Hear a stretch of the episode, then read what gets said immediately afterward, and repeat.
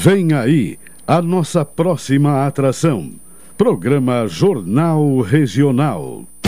Na Pelotense, de segunda a sexta-feira, Jornal Regional. Com Carlos Machado.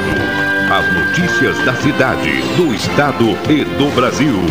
Entrevistas, comentários e a análise dos fatos do momento.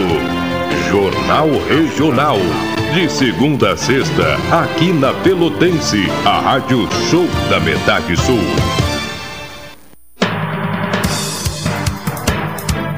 Rádio Pelotense, a mais antiga emissora gaúcha, transmitindo em 10 kW, cobrindo 80 cidades, onde habitam mais de 2 milhões de pessoas, está apresentando o Jornal Regional, que informa, integra e promove eventos e potencialidades da região sul.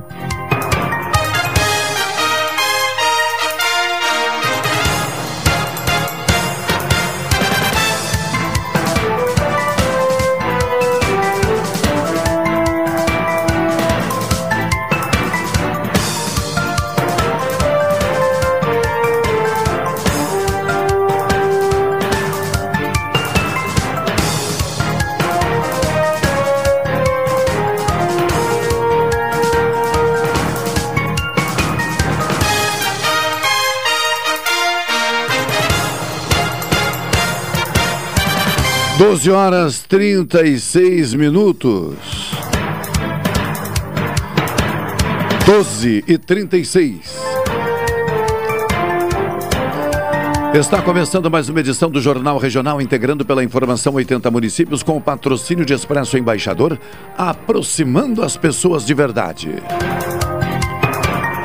No intervalo do Jornal Regional é hora de um momento perfeito. É hora de café 35. A Cop Store 35 na Avenida República do Líbano 286 em Pelotas. O telefone é o 30 28 35 35.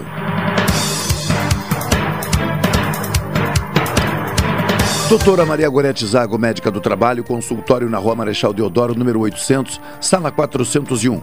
Telefones 3225 5554 3025 2050 e 981 141 000. Promoção Sorte Cooperada Sicredi Interestados na reta final, isso mesmo, até o final do mês de outubro. Participe e concorra a 100 mil em poupança. Se você ainda não é associado, descubra os benefícios de pertencer a uma cooperativa de crédito Sicredi. 12 e 37. Neste momento em Pelotas, temperatura do ar na marca dos 30 graus centígrados. Umidade relativa do ar em 49%. A pressão atmosférica em 1016 milibares. Vento variando entre o leste e o nordeste com velocidade aproximada de 2 quilômetros horários. Nascer do sol ocorreu às 5 horas e 38 minutos. Pôr do sol previsto para as 18 horas e 49 minutos desta terça-feira, 26 de outubro de 2021. Em Brasília, no Senado Federal, a CPI da Covid-19 continua debatendo o relatório final. É, neste momento, quem fala é o senador Humberto Costa. E só uma palhinha, Livelto, só uma palhinha, bem rapidinho antes de ir, irmos ao intervalo comercial. Fortalecidos por relações promíscuas com maus profissionais e más instituições de saúde. Planos de saúde que tiveram lucros astronômicos por passarem mais de um ano sem prestar os serviços comuns que deveriam ser prestados aos seus servidores. 12h38, só uma palhinha. Neste momento, então, o senador Humberto Costa, do PT de Pernambuco, faz aí alusão a, a resultados, né? observações que foram é, e informações colhidas né, quanto a, a participação de planos de saúde em meio a toda essa, essa situação né, que está sendo ainda pela CPI averiguada, encaminhada e que resultará então num relatório que está em debate neste momento. 12h39. Nós vamos ao intervalo comercial e no retorno já saudar aqui os nossos convidados. O primeiro deles é o amigo do Paulo Guedes, que já está conosco, João Carlos Madail, e sorridente, assim como estava o Paulo Guedes esses dias numa churrascaria, né? Segundo informações que circulam, não há razão para estar entristecido. Então, eu vou até aproveitar para não criar muita expectativa. Madail, boa tarde. Machado, é, Machado, com a alta do câmbio, né? Ah. E com os valores que o, que o amigo eh, Paulo Guedes tem eh, no exterior, né? É, isso tá cada vez que aumenta o câmbio, aumenta também a sua fortuna, né? Mas como é que ele vai ter motivo para estar tá triste, é, né? É, enfim, mas é hoje, inclusive, aproveitando a deixa, uhum. Convido os ouvintes a permanecerem conosco, porque estaremos com a participação de um advogado especialista neste tema, as chamadas offshores, é, e que vai comentar com a gente sobre essa situação, né? Esse negócio é, sobre empresas brasileiras que, que são abertas, né, se instalam em paraísos fiscais. E aí nós vamos poder perguntar à vontade, claro, tirar claro. nossas dúvidas claro. e mais do que isso, entregar aos nossos ouvintes aí essa informação tão preciosa, já que as chamadas offshores recentemente foram colocadas, creio eu, Madail, num plano de alta desconfiança, né?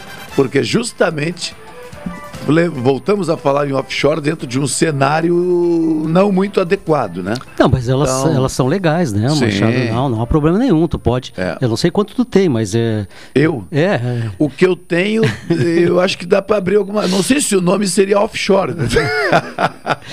Vou ter de ver qual seria o nome adequado. Sim, né? se tu tiveres é. Eh, algum recurso pode ser sobrando, também, tu pode abrir é. sem problema algum, né? É. Claro que, que, se levanta aí essas desconfianças e tal, em relação ao cargo, né? Se tu tem esse dinheiro lá e tens um cargo de confiança Mas tá que... Está confirmado que não pode. Pois é, aí... aí não sim, há mais não, nenhuma dúvida. Não, não, não, não, Aí é que está o problema, né? Porque tu imagina, Machado, a gente não conhece, né? Quantos brasileiros têm recursos em paraísos fiscais? Quantos? Tem ideia, não?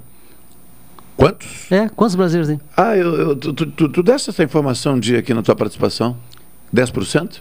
Ah, ah, não sei. 10% não. de quem? De, de que classe, né? Ah, Porque, não, não, não sei, não sei. Não, 10% dos quando... brasileiros todos é muita gente, não, né? Quando não sei, não, eu digo não, não, não sei. Né? Não claro, sei. Não, é. é. E, e, é uma forma também de tu proteger o teu dinheiro, né? Se imagina tu guardar esse dinheiro aqui no Brasil, né? É, com essa economia instável que a gente tem, né? isso não, não garante ninguém que, né, que, que possa eh, ficar por muito tempo com o mesmo valor. Hoje mesmo as bolsas, eh, desde acho que há três ou quatro dias atrás, a bolsa vem caindo, vem caindo, vem caindo, as aplicações hoje estão no mesmo nível de CDI. Quer dizer, eh, CDI é a mais baixa digamos assim, remuneração que um humilde, digamos assim, investidor tem na bolsa, né? Sim. Então, imagina os outros, né, as outras ações, né, que estão tudo caindo, tudo caindo, quer dizer, até quando vai isso, né? Então, se quando tu tem um paraíso fiscal para garantir é, esse teu valor lá, bom, por que não fazer, né? Esse Sim. Ah, bem, primeiro eu vou juntar a grana para depois verificar o que eu posso fazer. Por enquanto, é, estamos, eu estou fora desse cenário. Deixa ali aplicado no supermercado que foi melhor, né?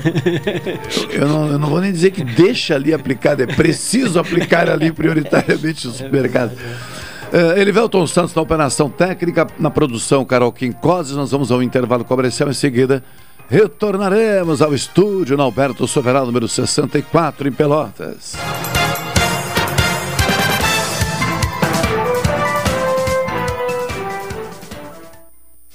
Esta é a ZYK 270, Rádio Pelotense, 620 kHz.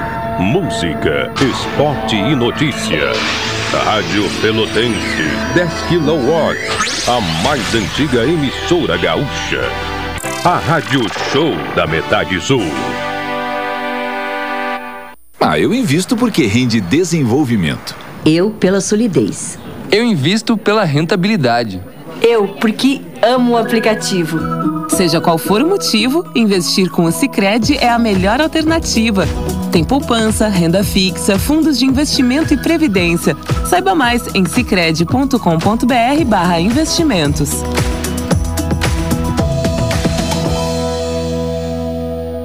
Café 35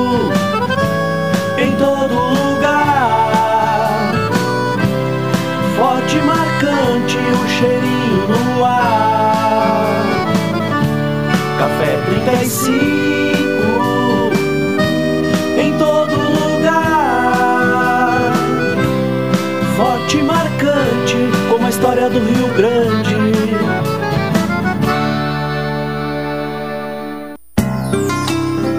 Doutora Maria Goretti, médica do trabalho, realiza exames de admissão, demissão, mudança de função, retorno ao trabalho e laudo PCMSO, Programa de Controle Médico de Saúde Ocupacional. Atendimento nas empresas e no consultório médico, Rua Marechal Deodoro 800, Sala 401, Fone 3225 5554 e 981 14 1000. Gotas prostáticas. Temos um recado para homens com 40 anos ou mais. Se você está com problemas urinários e na próstata, atenção! Está à venda nas farmácias de toda a região as famosas gotas prostáticas. Uma fórmula natural com efeitos que irão auxiliar a amenizar as inflamações, dores e inchaços da próstata, além de aliviar sensações desagradáveis da bexiga cheia, dificuldades, queimação e dor a urinar. Auxilia ainda na prevenção do câncer da próstata. Com a próstata funcionando bem, o desempenho sexual na terceira idade melhora consideravelmente. Gotas prostáticas. A prevenção ainda é uma grande opção. Ainda com tosse? É, tem piorado toda vez que eu venho cuidar da lavoura. Já foi no médico? Sim, ele disse que é por causa do agrotóxico. Hã? Agrotóxico? O uso de agrotóxicos na agricultura é perigoso para a saúde e para o meio ambiente. Conheça mais sobre a agroecologia. Acesse agrosemtóxico.com, uma campanha do Fórum Gaúcho de Combate aos Impactos dos Agrotóxicos, com o apoio do Ministério Público Federal e do Fundo de Defesa dos Direitos Difusos. Com a falta de chuva, ficou mais difícil gerar energia. Então eu passei a mudar alguns hábitos para economizar. Desligar vários aparelhos da tomada, computador e principalmente o celular depois que carregou. E até o Wi-Fi quando não está sendo usado. E olha, eu comecei a mudar alguns hábitos e dá para ver o resultado no final do mês. Se quiser mais dicas, entre no site consumoconscientejá.com.br. Uma campanha CE Distribuição. ANEL, Ministério de Minas e Energia. Rádio Pelotense, a mais antiga emissora gaúcha, transmitindo em 10 kW, cobrindo 80 cidades, onde habitam mais de 2 milhões de pessoas, está apresentando o Jornal Regional, que informa, integra e promove eventos e potencialidades da região sul.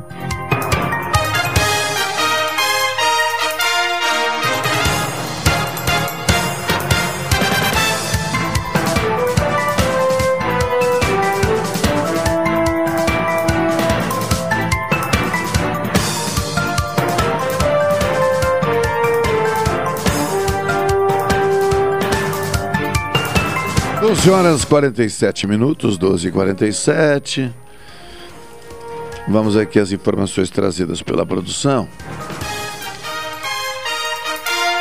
O relator da CPI da Covid-19, senador Renan Calheiros, do MDB de Alagoas, protocolou na manhã de hoje a nova versão do relatório a ser votado pela comissão. Esse relatório que está sendo debatido. E já mostramos um trecho aqui da fala de um senador. O documento pede o indiciamento do presidente Jair Bolsonaro e de mais 78 pessoas e duas empresas. Até o momento em que nós tivemos acesso a essa informação. Talvez agora esses números já tenham sido alterados. A versão do relatório também pede o afastamento do presidente de todas as redes sociais. O presidente da República costuma disseminar fake news na internet, entre as quais a mais recente, associando a vacina da Covid a casos de AIDS, o que, primeiramente, não é verdade, e segundo, que gerou, gerou inclusive, a, a, a retirada de suas publicações recentemente por uma empresa, né, por uma rede social. Então, Posso fazer uma. é, sobre isso? É, sobre, sobre esse tema, né? É, eu tenho vontade. acompanhado, acho que todos os brasileiros têm acompanhado, né? A CPI da, da Covid, né?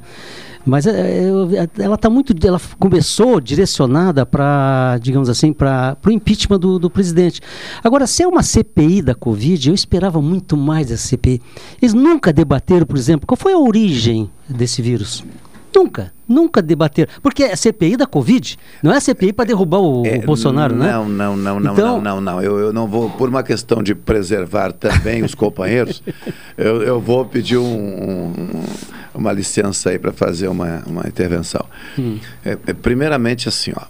Independente do que cada um pensa, porque aqui nós respeitamos o que cada um pensa, assunto encerrado. Claro. Divergimos, brincamos, até muitas vezes discutimos com mais fervor, mas o respeito acima de tudo. Madail, é, isso serve, obviamente, aos ouvintes. Todos aqueles que nos acompanham, se quiserem saber qual o propósito da CPI, precisam dedicar um pouquinho de tempo para ver o que se chama de objeto da CPI.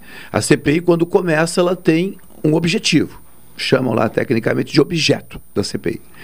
A CPI, ela não pode, ela não pode fugir do objeto. Se ela fugir do objeto, ela poderá ser naturalmente, e provável que seja, invalidada do ponto de vista técnico e legal. O que, que eu quero dizer com isso?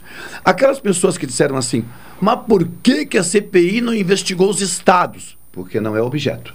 Por que, que ela não investigou o município? Porque não é objeto. Por que que a CPI. Mas qual era o objeto, Machado? O objeto da CPI Era, foi. era avaliar Não. comportamento do presidente perante Não, a não é- pandemia. Não, não é o comportamento. Era, o que, não, não, o que, que ele não. deixou de fazer Não. e que comprometeu a, a Mas morte não de... é o presidente, é o governo. Ah, mas o governo, A- a é- CPI o regime é presidencialista, Mas, Machado. Ah. Madail, eu entendo as colocações que tu fazes e que outras pessoas fazem. O que eu digo é que na posição que eu estou aqui, de mediador do programa, em alguns momentos eu não posso fugir disso. Sim, mas eu estou te ouvir perguntando, na tua opinião, qual é o, o objeto... Mas não se trata de tá, opinião. Não era esse objeto, mas qual é Não. que era então? Mas não aí- era é, o é, avaliar o comportamento da, da- da- do governo. Ah, bom. Ó, Ué, tá O começando- governo é o presidente, cara. Não, Ele Madail, sempre diz, é, não. quem tem a caneta sou eu. Não, Ele Madail, sempre diz isso, né? Madail, isso é uma fala popular, mas que na prática não pode ser vista então, assim. mas se é- foi essa a, a- o objeto, Machado, e eles alcançaram. Eles, ah, o, o- o comportamento segundo o relatório e tal, eh, o, o governo não se comportou da maneira que Veja todo mundo não conseguiu Madail. evitar muitas das mortes e tal, né? E, e aí comprometeu né, to- toda a- a, Ah, saúde e tal, não sei o que mais. Então Bom, vamos, vamos alinhar o trem. Então vamos lá. Então, em primeiro lugar, foi o comportamento do governo, Madail. Se nessa avaliação o presidente se destaca, ou o ministro da é Saúde. presidencialista, Machado. aí eu não vou- é parlamentarismo, Ô, não é nada, não é socialismo. Madail. é presidencialismo, onde tem um cara que manda, é um cara que dá a, a última não é decisão. ver- não, não, é. verdade. Não é verdade. Não é, porque ele pode vetar e ter o veto Justamente, derrubado. justamente. Bom, pode Aí a última palavra não é Não é dele. Sim, sim, Outra não, coisa, o Ministério da Saúde, Madail, qualquer um de nós aqui já dando boa tarde ao Diogo, ao Marcelo, Boa a tarde, todos aqui, uma alegria ter essa mesa recomposta. o Diogo, principalmente, aqui, que é o último a chegar, né, tia? E uh, só para também ilustrar. Por exemplo, o Ministério da Saúde. Ah, o Ministério da Saúde tem lá uma estrutura, entre suas estruturas, a tal da Conitec. A Conitec é uma comissão técnica que, digamos assim, grosseiramente, é, avalia a possibilidade de incluir, excluir medicamentos, est- eh, estabelecer procedimentos e tal. É uma comissão técnica que existe para isso.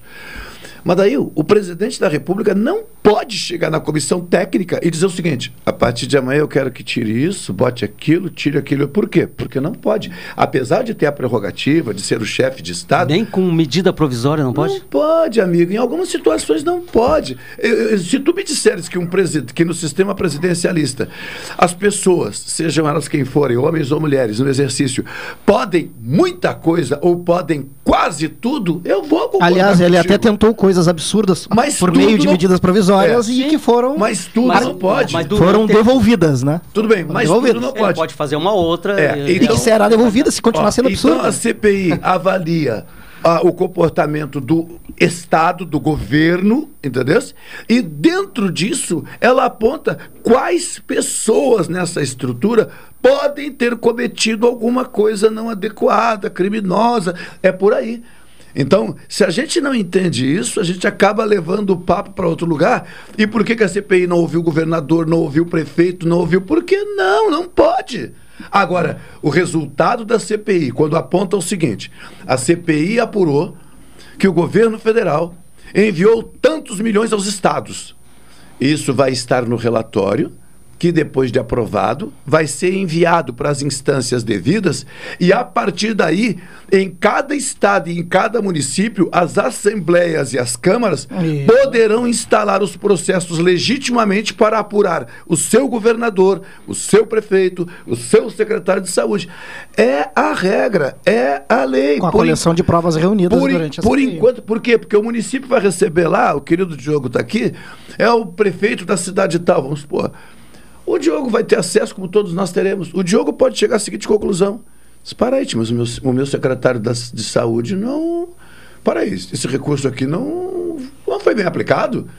Ou a Câmara de Vereadores pode chegar e dizer, pô, nosso prefeito querido Diogo não, não aplicou isso devidamente. Aí eles vão abrir naquela instância legitimamente o processo de investigação daquela gestão. Ou não. Não, mas, mas aí o que eu disse, é mas acontece que é a regra que nós é o ou temos. não. Eu, eu tenho as minhas posições também, mas eu entendo que nós temos que lembrar do ouvinte para que ele seja, se, se ele tiver interesse, que ele procure dentro dessa lógica. A opinião dele Mas, é Machado, livre. eu, eu lembro da gente já ter levantado, levantado esse tema É. algumas vezes, né, na Sim. época por telefone e é, para mim é muito claro o papel, o papel da CPI, aliás, no instrumento que foi submetida à abertura, né, que Sim, por força que chama de palhaçada, que por não força do STF, nada, que inclusive, não é isso, mas não entendeu. é, o papel claríssimo até onde eu consigo entender é que era para investigar as ações e inações do governo federal É frente isso. à pandemia. É isso. É. Deu? É isso. Então, aí, bom, só o governo federal participou da falta de ação ou de ações equivocadas? Não. Não. Tem muita gente do círculo do governo, inclusive entes privados, empresas e pessoas físicas que contribuíram para isso, bem como governos estaduais e governos municipais. Bom, mas onde esse debate se dará, no caso do governo estadual e do governo municipal, nas suas respectivas casas. Até porque não pode, a lei não permite Exatamente. que que que Agora, seja- hoje nós vimos uma lista de pessoas lá indiciadas, né, empresas consideradas e inclusive o próprio presidente, né, na lista dos que, enfim, é, segundo as provas, praticaram crimes. Eu espero que isso seja, seja, seja considerado, seja é, é, recolhido né, pelo Congresso, de modo que se faça o devido debate político e, quem sabe, as responsabilizações que devem, bem como o que deve correr na Polícia Federal, na Polícia Civil e Mas é uma coisa de cada vez. Não adianta a vontade do cara querer condenar. Não, tem que condenar, tem. Não é assim que funciona. É. Diogo Casa, boa tarde. o, primeiramente, é uma alegria imensa. O senhor sabe do apreço que nós temos pelo amigo. E o senhor, inclusive, hoje, o Madail vai lhe dar um brinde. É, que, segundo ele, preparou especialmente. Não, mas eu já estou sabendo qual é o brinde. E é, é legal, é legal, é legal. É musical, é é musical, música. musical. Música dos Não, não, Beatles, é, é legal. música dos Beatles. É música dos Beatles. Beatles. Versão dele, depois, daqui a pouco. É Diogo, boa tarde. Alegria te ver, rapaz. Machado, boa tarde, boa tarde a todo mundo. tá Já chegou nessa bagunça aqui. Eu cheguei respeitando o silêncio, né? Pra, pra não, não me meter em confusão na chegada.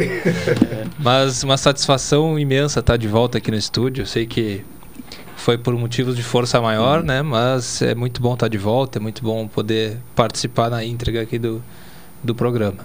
Inclusive, já vou aproveitar aqui, o Rafael Lopes aqui tá me mandando Ah, mensagem. sim, sim. Mandando um abraço. Até ele tá te elogiando aqui, Machado. Mas é, Um abraço, Rafael. mas, é, mas eu cuidaria com os elogios dele, porque ele é, ele tá querendo é cavucar uma vaga. Ah! programa. Então, Ah. então cuidado. Já está encaminhado, pelo menos, então. Então, então cuidado. Mas tá aqui elogiando aqui, tá sempre, toda semana aí, tá na escuta. Quando participa, ele sempre manda É. Ah, mensagem. é, que, o- então, é que o grupo não é fraco, né? Tem Então, seus problemas, mas. então vou, já vou aproveitar, deixa, eu vou mandar um abraço aqui para ele, grande Isso. amigo.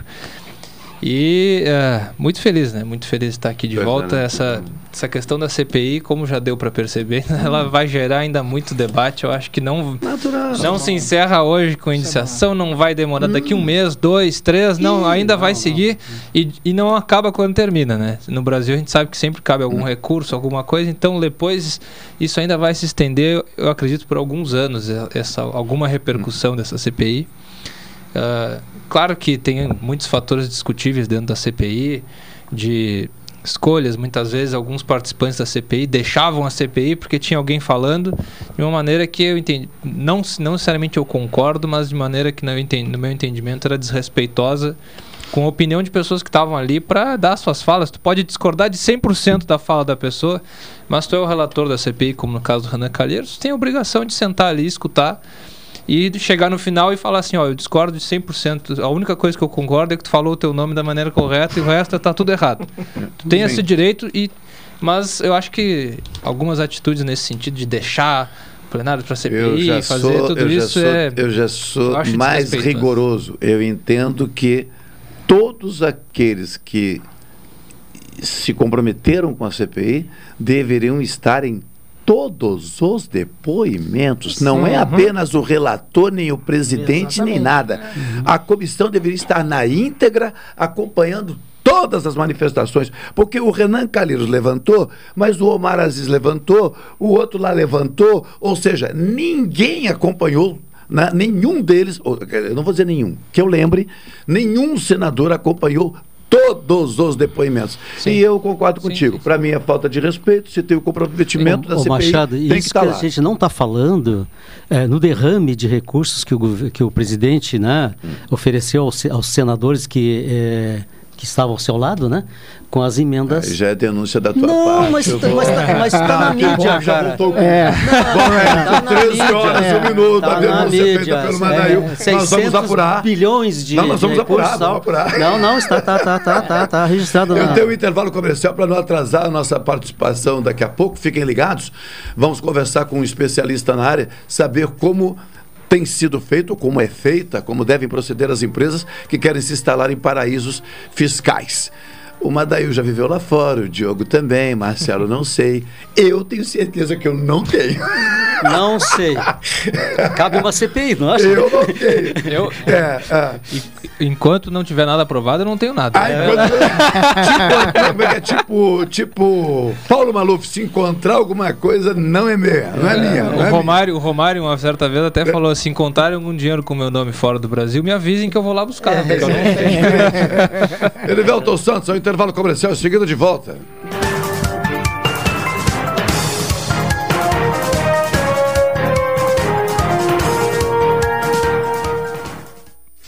Esta é a ZYK 270, Rádio Pelotense, 620 kHz. Música, esporte e notícia.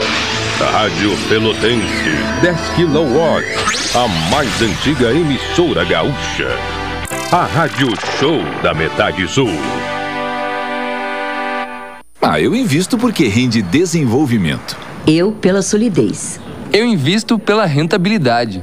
Eu, porque amo o aplicativo. Seja qual for o motivo, investir com o Sicredi é a melhor alternativa. Tem poupança, renda fixa, fundos de investimento e previdência. Saiba mais em sicredi.com.br/barra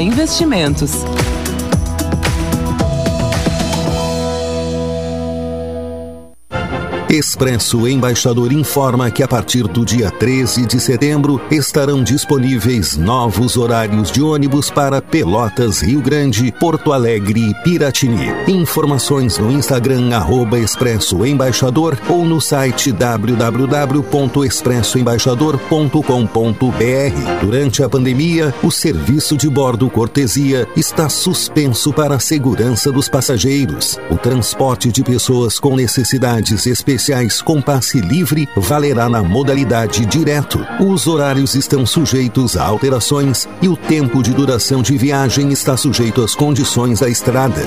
Expresso Embaixador. O futuro é hoje.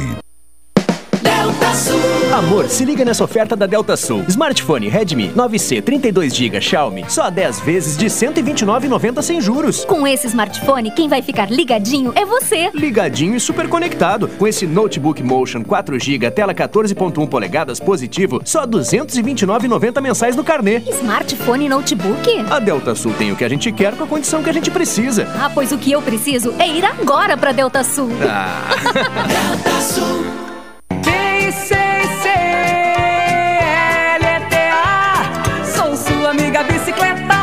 Prepare sua bicicleta e venha participar da pedalada Outubro Rosa. 31 de outubro, saída 9 horas da Rádio Pelotense, Rua Alberto Soveral 64. Chegada no Parque da Baronesa com acolhida aos participantes e sorteio de brindes. Inscrições na JL Casarim, Avenida Bento Gonçalves 3900, com a doação de um quilo de alimento não perecível. Pedalada Outubro Rosa. Apoio Ótica Lume. Nosso foco é a sua visão. 7 de setembro, 376. Saúde Maior, 25 anos. Presente ontem, hoje e sempre. E Rude Bono. Hortifruti Grangeiros e Embalagens. Realização Pedal Domingueira. Apecan e Rádio Pelotense. Todo mundo ouve.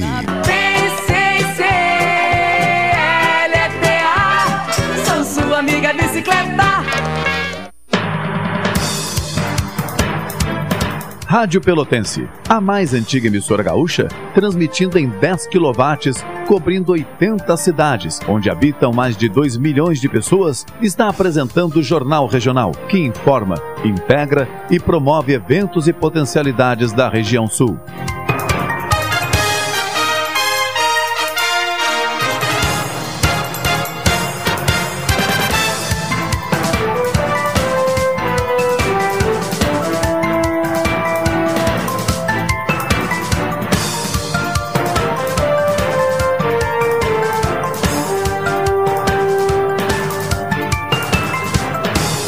Treze horas, seis minutos, 13 e 6, estamos de volta.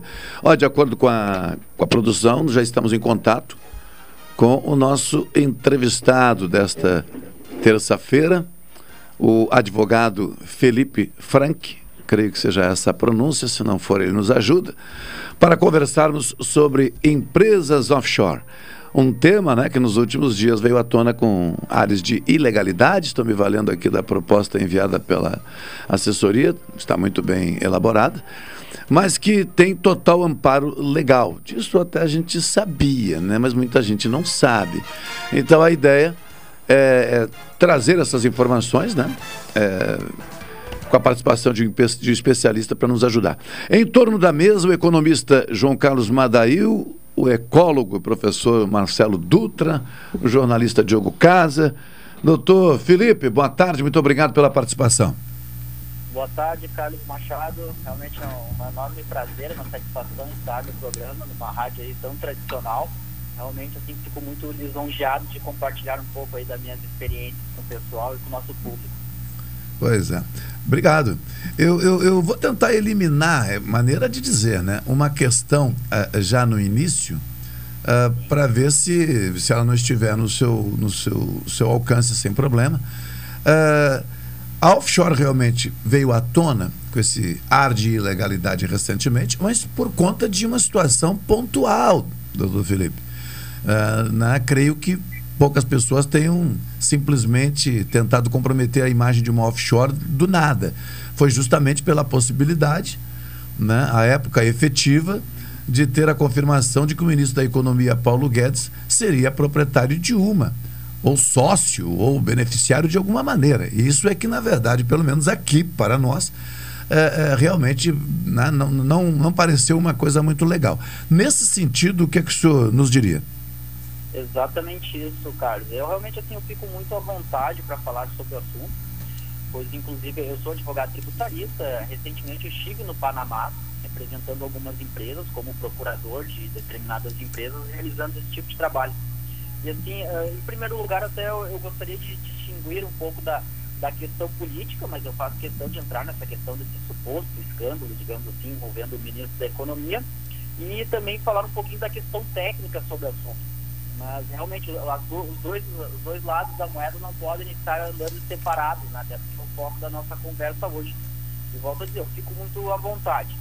Mas, em primeiro lugar, se me permita, eh, temos que deixar claro que no, no sistema jurídico brasileiro existe duas situações. Que, em primeiro lugar, seria a evasão fiscal, que realmente é tomar algumas medidas para sonegar o risco, para não pagar impostos de maneira ilegais. Já em segundo momento, nós teríamos uma ideia de uma elisão fiscal, que seria essa questão das estratégicas jurídicas para pagar menos imposto. Que até então, gostaríamos de deixar claro, isso não é uma ilegalidade, é permitido. Aí por isso que eu entro um pouco já nessa questão da offshore, de empresas no exterior, que até o nome já diz, né, offshore, fora da costa, seria a possibilidade que o governo brasileiro, que a Receita Federal do Brasil permite, de que teres uma empresa em outro país. Ponto. Ou seja, qualquer cidadão, claro, né, exige uma certa renda, ter essa disponibilidade. Para nós termos uma ideia, eu recentemente eu escrevi um artigo no Jornal do Comércio que falou muito sobre isso, eu até trouxe um ar assim muito de, de retrocesso que nós temos no Brasil, que é trazer essa ideia de que, nossa, é, é um absurdo ter uma conta no paraíso fiscal, mas eu quero deixar claro que, por exemplo, os Estados Unidos, ele tem um estado, que é o estado do Delaware, que é considerado um paraíso fiscal, nem por isso existe ilegalidade nesse procedimento. Para nós termos uma ideia, empresas que são formalmente sediadas em Delaware, Coca-Cola, Apple, Grupo Walmart, são empresas que se favorecem de determinada tributação que na maioria dos casos não supera os 20%. Por isso que esses países ou esse estado dos Estados Unidos é considerado um paraíso fiscal. Um outro exemplo que nós temos vivido muito o caso do Panamá, nós temos aí Hong Kong, também é considerado um paraíso fiscal. E o que eu gostaria de deixar muito claro são países avançados, não preciso nem dizer, né? Hong Kong é um país de primeira linha. Estados Unidos não precisamos nem falar. O próprio Panamá, quem já esteve no Panamá sabe que o Panamá ele realmente assim, tem uma estrutura fantástica, até porque ele tem uma ligação direta com os Estados Unidos, ele é muito parecido, muito similar com Miami, inclusive a moeda deles é em dólar. Existem inúmeros bancos que estão sediados lá por causa da segurança jurídica deles. É isso que eu quero deixar claro. Esses países denominados de paraísos fiscais, na sua grande maioria, eles são países com segurança jurídica. É por isso que em muitos casos eu, eu uso essa expressão, que né, nesse sentido nós somos tupiniquins perto desses grandes países que para nós, como tem um ar de quase de ilegalidade, mas grande parte do mundo utilizam-se dessas estratégias. O Brasil, digamos assim, é um pouco mais atrasado nessa mentalidade desses benefícios. Doutor Frank, eu, eu, eu, eu não. Com, aqui a gente tem a possibilidade né, de, de opinar, né, de conversar livremente sobre qualquer tema. Uh, eu, eu tenho duas questões. assim. Primeiro, uh, quais são as condições, uh, considerando a, o, o mercado internacional, considerando as questões tributárias, né, no setor que o senhor é especialista, o, o, o que é que caracteriza ou como é que se instala um paraíso fiscal para ter justamente a possibilidade de sediar né, investimentos né, estrangeiros, tendo sim tudo o que precisa ser atendido, uh, porque eu não vou negar, eu não tenho essa informação, não conheço esse assunto e acho que se nós somos tupi, tupiniquins em parte é porque esta pauta ainda não veio para o Brasil da forma mais adequada. Né? E entendo que especialistas deveriam fazer isso e propor isso quando, quando possível, porque eu sou de convir que eu estou aqui ó, muito tranquilamente, não sei, eu digo que não sei. Mas, ao mesmo tempo, eu gostaria de, de, de, saber, de aprender. E como é que se aprende isso? Quais são as características de um paraíso fiscal? Porque daqui a pouco a gente pega um, um, uma parte do território ou da América do Sul aqui e instala um paraíso fiscal também. O Uruguai ah? já foi um. Né? Não, pois é, então. É, por favor. Alô? Nós estamos ouvindo. Exatamente isso, eu concordo, por isso que eu também, quando eu, eu uso essa expressão que é um pouco forte, depreciativo de tupiniquismo, eu também me incluo nela. Até porque eu, realmente nós estamos sempre aprendendo e eu uso muito essa expressão porque realmente o mundo está muito à frente nesse sentido de abertura de empresas no exterior e nós ainda olhamos com aquele ar assim, nossa, isso é perigoso perigoso, não vai ali que vai ter algum problema realmente. Mas eh, respondendo a sua pergunta, para nós termos uma ideia, no Brasil hoje o que é classificado paraíso fiscal é uma instrução normativa da Receita Federal que classifica, ou seja, uma mera convenção nacional aqui do Brasil. Claro, dentro dessa convenção ali está devidamente descrito que são países com uma tributação favorecida, ou seja, o, a instrução normativa fala isso nesse termo, uma tributação igual ou inferior a 20%. Ou seja, essa é a classificação brasileira, podemos dizer assim. Mas assim, olhando por experiência, classificação internacional, podemos usar o exemplo do Panamá. São países que realmente eles aceitem, aceitam que estrangeiros venham a fazer, abrir empresas e ter negócios, na maioria dos casos tem muitas vezes é, residência comprovada fixa, sem tu ter um negócio efetivo, uma instalação, uma empresa, uma indústria efetiva. Ou seja, tu não precisa ter um vínculo propriamente dito com aquele país. Mas também nós temos que convir que em decorrência da tecnologia, da internet, hoje em dia isso quase que caiu por terra, porque nós podemos fazer negócios pela internet com vários países do mundo, sem ao menos ter a residência com os outros países também. Sim. Eu, qual é a vantagem, então, uh, doutor Felipe, de, de, de ser um paraíso fiscal? Para esses países, eu também quero deixar claro que eles têm uma tributação. Eles tributam, ou seja, eles são países que acabam atraindo maiores investimentos na sua quantidade. Eu vou dar um exemplo que realmente me deixou muito chocado, um exemplo prático. A quantidade de bancos que estão sediados no Panamá. Olha, não quero ser leviano no meu comentário, mas eu acredito que tem mais banco do que habitantes no Panamá, com todo respeito à comparação. Aí vamos uh, trazer isso para números, ou seja, é melhor tu ter mil bancos tributando a 1% do que tu teres uh, 50 desculpe, mil bancos tributando a 1%, ou tu ter eventualmente 50 bancos que têm uma tributação melhor. Ou seja, é o que eu costumo também usar essa referência para o Brasil, seria quase como uma oportunidade de fazer do, do uma limonada. Claro, os países acabam atraindo maiores investimentos, maiores receitas, tem mais giro dentro deles. Eu vou dar o exemplo também do, de Delaware, que é esse microestado dos Estados Unidos. Para nós termos uma ideia, 70% da, das grandes empresas dos Estados Unidos estão sediadas lá. De alguma maneira, isso eu quero deixar claro, não é porque é um paraíso fiscal que não existe tributação. Eu acho que esse é o principal ponto da nossa conversa. Sim. Existe uma tributação, só que é realmente uma tributação muito mais baixa que os demais países ou também. Não, como linha geral, perfeito. Depois a gente, cada um aqui que desejar pesquisa. É, João Carlos Madaio, que é economista, é. quer fazer uma questão, encaminhar uma questão, Madail, por favor. Sim, doutor Felipe, eu, eu vou lhe fazer uma pergunta que até eu deveria saber, né? mas eu não sei. É, esse pessoal que tem esse valor depositado lá no paraíso fiscal, eles têm que declarar isso no imposto de renda aqui no Brasil, né? Bom, uh, e, essa, e essa, uh, esse depósito que ele tem lá, que ele declara, ele, ele é taxado aqui na, no imposto de renda aqui no Brasil também ou não? Esses valores, porque se eles forem origem receita de países estrangeiros, eles são tributados normalmente aqui no Brasil também. O que que acontece e também acaba gerando, digamos assim, algumas discussões, mas existe a tributação se tu remeter dinheiro para os paraísos fiscais também, tu vai ter que uhum. declarar ele e tem para não evitar uma evasão de divisa. Existe uma tributação em média, eu vou colocar aqui 15%, tá? Uhum. Sinceramente falando por cima, que é a tributação. Mas... Tá Perdão, não, o senhor concluiu? Sim. Ah, tá. Não, é que já tem outro inscrito aqui. Marcelo doutor, Dutra pergunta ao senhor. Felipe, é, uma, uma, uma dúvida, assim. É, será que é só por conta de uma menor tributação que alguns recorrem, alguns endinheirados recorrem aos paraísos fiscais?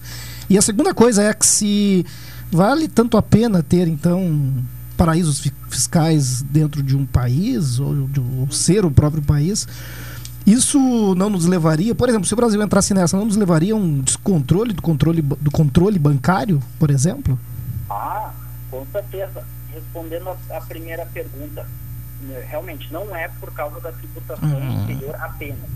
Claro. Qual fator aí, eu usando, digamos assim, algumas referências que nós temos aqui hoje, até de empresários, é a questão de que tendo, tendo dinheiro lá fora, com certeza esse dinheiro está atrelado ao dólar. Não, não, não preciso nem Sim. entrar Sim. muito no detalhe, acredito que, os senhores hão de convir comigo. Eu prefiro ter mil dólares atualmente do que seis mil reais. Ou seja, quem tem grandes investimentos é muito melhor, infinitamente melhor, nós termos um valor atrelado a uma moeda forte. Eu acredito que esse até seja o principal fator. E até porque, realmente, países considerados paraísos fiscais, nem estão longe como paraísos fiscais. Ter dinheiro nos Estados Unidos aplicado tem uma facilidade de uma mobilidade, podemos dizer assim, muito maior que no Brasil. Vamos dar um exemplo, abrir uma empresa no Brasil, quanto tempo é, demora, qual o tempo? Ou seja, o que nós precisamos de licença para abrir uma empresa no Brasil? Sendo que em Delaware, se tu pagar uma taxa aí, tu consegue abrir uma empresa, se não me engano, em 24 horas, 48 horas. E foi o que me surpreendeu no Panamá também. Eles me deram um prazo de 72 horas para fazer um despacho de uma documentação. Eu até fiquei pensando, 72 horas, não, isso não é possível. Mas não deu outra. Quando bateu, digamos que 70 horas, eles me ligaram e falaram, não, essa documentação já está disponível. Eu vi, claro, com certeza eu concordo com o senhor não, não podemos assim restringir, limitar apenas a questão fiscal. Existe a questão da facilidade. E olhando um pouco além, também muitas pessoas me questionam isso. Ah, mas existem muitas situações que o pessoal lava dinheiro no exterior, questões de crime. E eu, claro, isso também. Desde que mundo é mundo, existe essas possibilidades. E até no Brasil, inclusive, existe isso também. Para que país melhor, para que impunidade do que o Brasil. Dizer, não precisa nem tão longe se você fazer alguma coisa errada. O Brasil, já, infelizmente, já favorece esse tipo de situação aqui dentro. Nossa impunidade é imensa. Perguntas, realmente, Doutor Felipe, eu vou, eu, vou, eu vou fazer uma perguntinha nesse meio aí. Tal. Vol- Voltou o É. economista. Não, Não, avisa, é- avisa quem é que para ele saber. Né? É que você, é, eu, não, eu quero parabenizá-lo pela, pela explicação técnica muito clara que você está dando para a gente aqui. Mas o que, é, que a população, o próprio Machado e as pessoas Opa. que estão levantando esse, esse tema agora, claro que esses paraísos fiscais ele ele começou a aparecer na época do Eduardo, aquele que foi deputado que está preso até hoje, né? Porque ele tinha um recurso lá em offshore, não sei aonde e tal. Mas então já, é, já, é- já é antes da, da- do, do próprio ah, Paulo Guedes, né? Que a gente tomou conhecimento disso. Agora, o que a gente discute aqui não é, não é muito a parte técnica, é uma parte mais política, né? O Paulo Guedes, sendo ministro da, da, da, da Economia, tá? ele tendo dinheiro eh, lá no offshore, eh, cotado em dólar. E ele sendo responsável pela política de câmbio do Brasil, que hoje o câmbio é flutuante, é, é- é- flutua, É, né? no Brasil é flutuante. É flutuante, né? Que eu acho que eu, eu sou contra. Eu, como técnico, eu achava que nós devia ter bandas cambiais, né? Um, um limite para cima e outro limite para baixo. E deixaria o câmbio eh, circular nesse meio aí, né? Mas não é assim. É, é- é- é- é câmbio flutuante, tudo bem. Na medida que, que eh, esse câmbio aumenta, ou seja, que o dólar eh, fica mais valorizado em relação ao real, o, o- o ministro da, da, da Economia está ganhando mais dinheiro, né? Na- né? Porque ele tinha tanto, mas agora se ele for fazer algum negócio com esse dinheiro, trazer para o Brasil coisa parecida, ele está ganhando mais, né? Então acho que aí é que, é, é que, que, é que a população não está entendendo muito bem, né? Por que, que ele, como ministro da, da, da Economia, tem um offshore eh, fora e é ele que, digamos, controla, digamos assim, a, a política econômica e financeira do país, né? Não, com certeza, doutor. É, mas até trazendo um outro exemplo, né, comentaste da questão das offshore, vocês recordam também que teve o caso do Joaquim Barbosa, né? Que foi ministro Isto. do e na época teve um certo escândalo, podemos dizer assim também, porque ele tinha uma empresa no Panamá e ele usou essa empresa para comprar um apartamento nos Estados Unidos para pagar menos imposto. Na época também deu, gerou uma certa repercussão, depois foram ver que não tinha nada de ilegal nisso. Uhum. Uma questão aí, eu vou dizer, de uma elisão fiscal. Mas, enfim, entrando então na questão do Guedes, se me permitam, né? Eu volto a dizer, eu não sou cabo eleitoral do Guedes, eu realmente eh, eu procurando olhar sobre um aspecto jurídico e, e de advogado.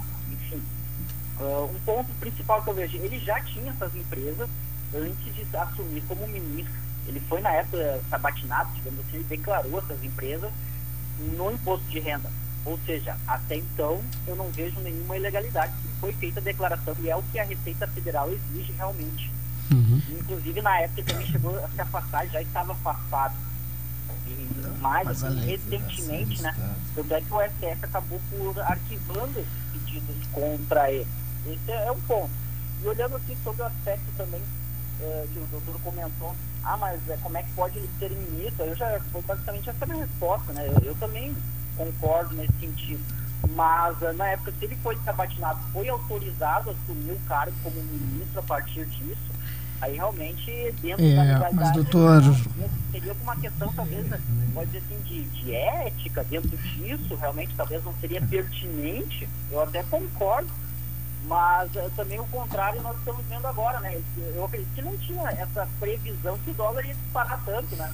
Eu acho que essa, essa bola de cristal até eh, poderia ter sido ao contrário também. É, realmente digamos assim ele acabou dando ah, a sorte nesse evento né de o dólar também disparar tanto. Mas eu volto talvez no início da, da minha conversa, com, com todo respeito a vocês e, e claro, nós, eu me incluo nisso também, vive uma realidade diferente desse, desse perfil de empresário e investidor. Mas ah, com todo respeito, conversando de maneira bem direta, grandes empresários têm direito, dinheiro no, inter- no exterior. Aí teve inclusive uma pergunta de um, de um leitor que me fez, ah, mas então quer dizer que ele não confia no Brasil, né, por ter dinheiro lá fora. Eu até comentei, olha, eu acho que nenhum empresário, digamos assim, confia no Brasil, muitas vezes, na, digamos assim, até nem na mãe, né? Muitas vezes o empresário de regra não confia em ninguém. Realmente tem estratégia, tu, até o economista pode me corrigir, pulverizar o dinheiro, realmente são estratégias legais, dentro de uma legalidade. Eu Claro. não É. problema nisso. Doutor Felipe, Só por, por concluir, Claro. é, realmente foi um, também uma frase que eu vi recentemente, né?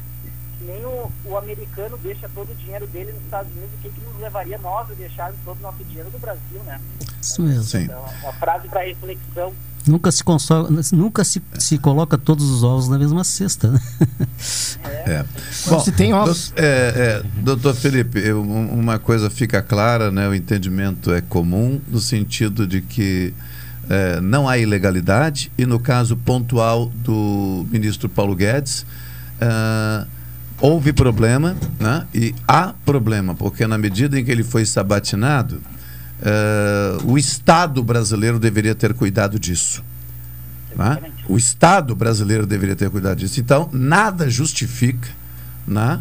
até os dias atuais, nada justifica, se é que realmente Paulo Guedes tem, né? porque a gente também está tão distante que daqui a pouco não, não tem, né? mas se é que tem, ele não poderia estar no exercício do E cargo. ninguém ganha autorização para Isso, descumprir isso lei. é vedado por uma lei e o Estado não tem autoridade para descumprir a lei. Agora, Diogo Casa, nosso companheiro jornalista aqui, eh, jovem, mas tem boa poupança, creio eu também, com todo cuidado, né? Pode estar pensando numa offshore. Diogo, fica à vontade. Não, Machado. Felipe, não. o doutor Felipe. Não é. estou pensando Não está offshore. pensando, tá. Não, ah, não é nenhuma questão em si, mas ele citou algumas vezes ali o estado de Delaware nos Estados Unidos. Sim.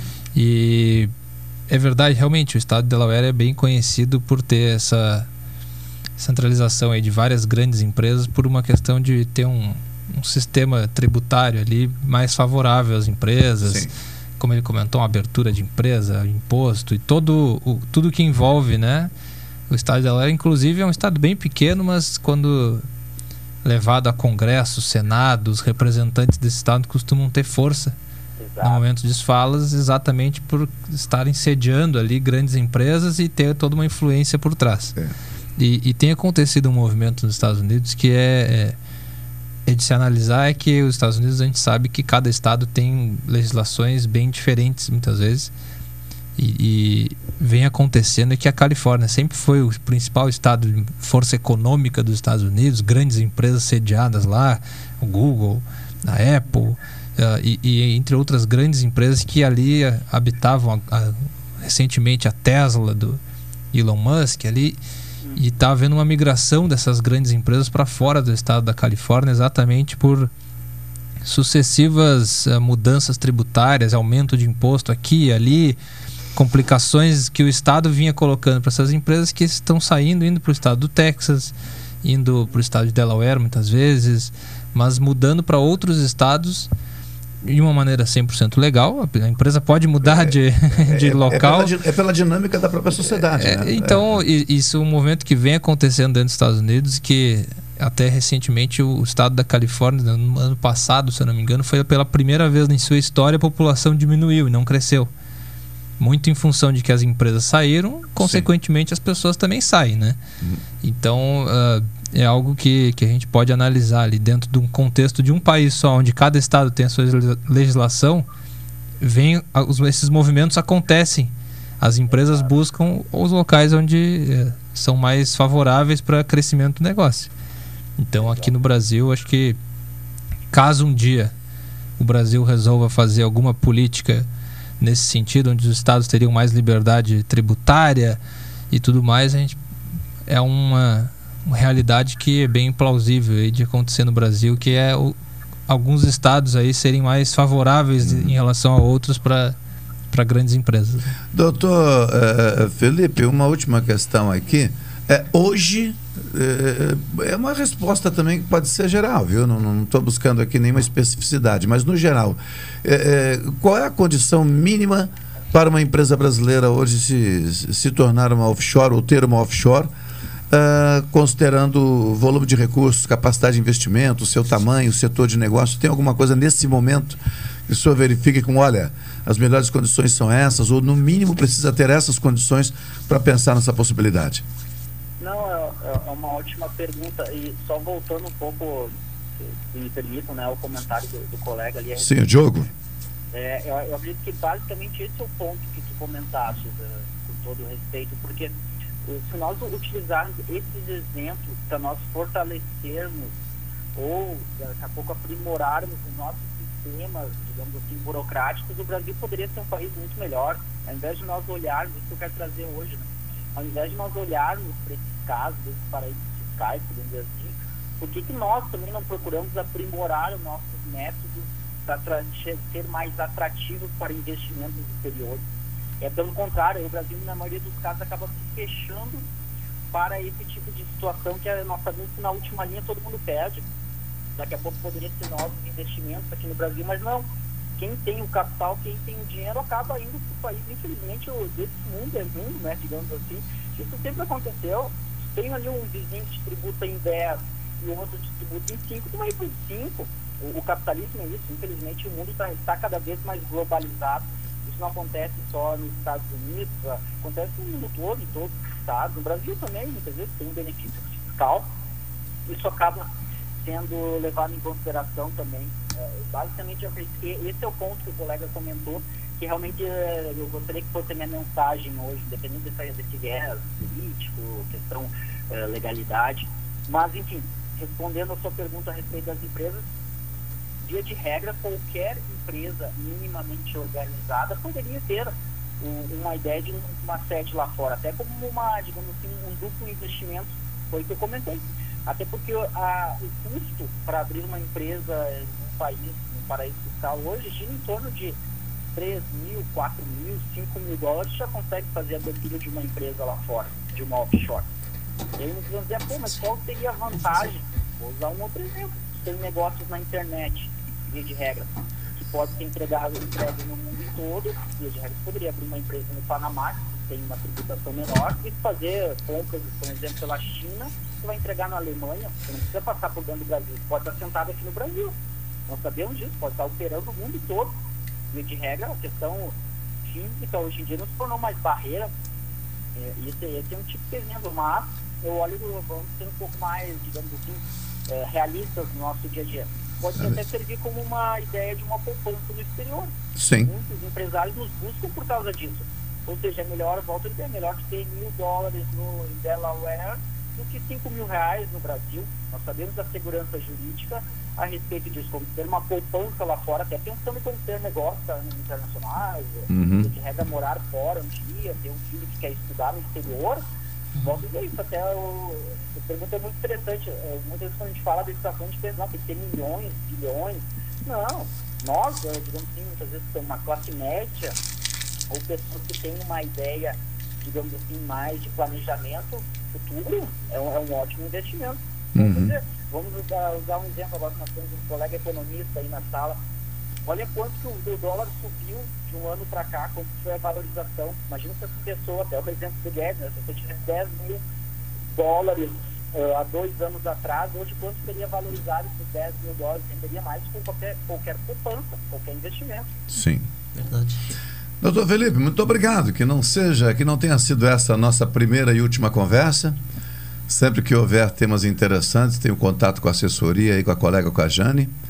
E estamos aqui à disposição. Sempre é bom ouvir quem entende do assunto, para que a gente possa compartilhar com nossos ouvintes e aprender também é, um pouco mais sobre esses diferentes uh, temas, né? Exatamente, capaz. Eu que agradeço, realmente foi uma, uma satisfação. Desculpe aí se eu me cedi em algum comentário, mas não, não, não, sou não. mais original mesmo. Não, doutor. Mais direto nas palavras aí. Não, não, não, doutor. É, não, não, fica à vontade, tranquilo, não, não, não, não houve ruído algum.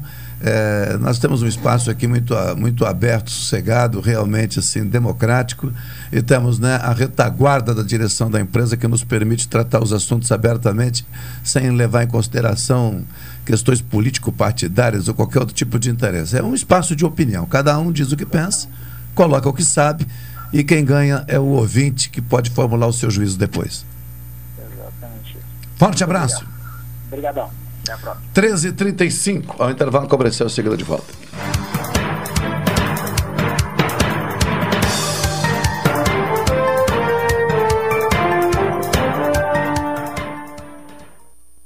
Esta é a ZYK 270, Rádio Pelotense, 620 kHz. Música, esporte e notícia. Rádio Pelotense, 10 kW, a mais antiga emissora gaúcha. A Rádio Show da Metade Sul.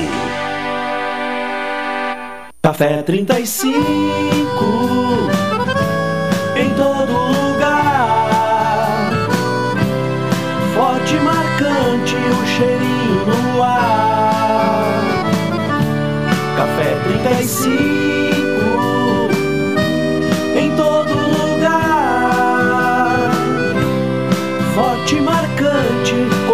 do Rio Grande. Ah, eu invisto porque rende desenvolvimento. Eu pela solidez. Eu invisto pela rentabilidade. Eu porque amo o aplicativo. Seja qual for o motivo, investir com o Sicredi é a melhor alternativa. Tem poupança, renda fixa, fundos de investimento e previdência. Saiba mais em sicredi.com.br/investimentos.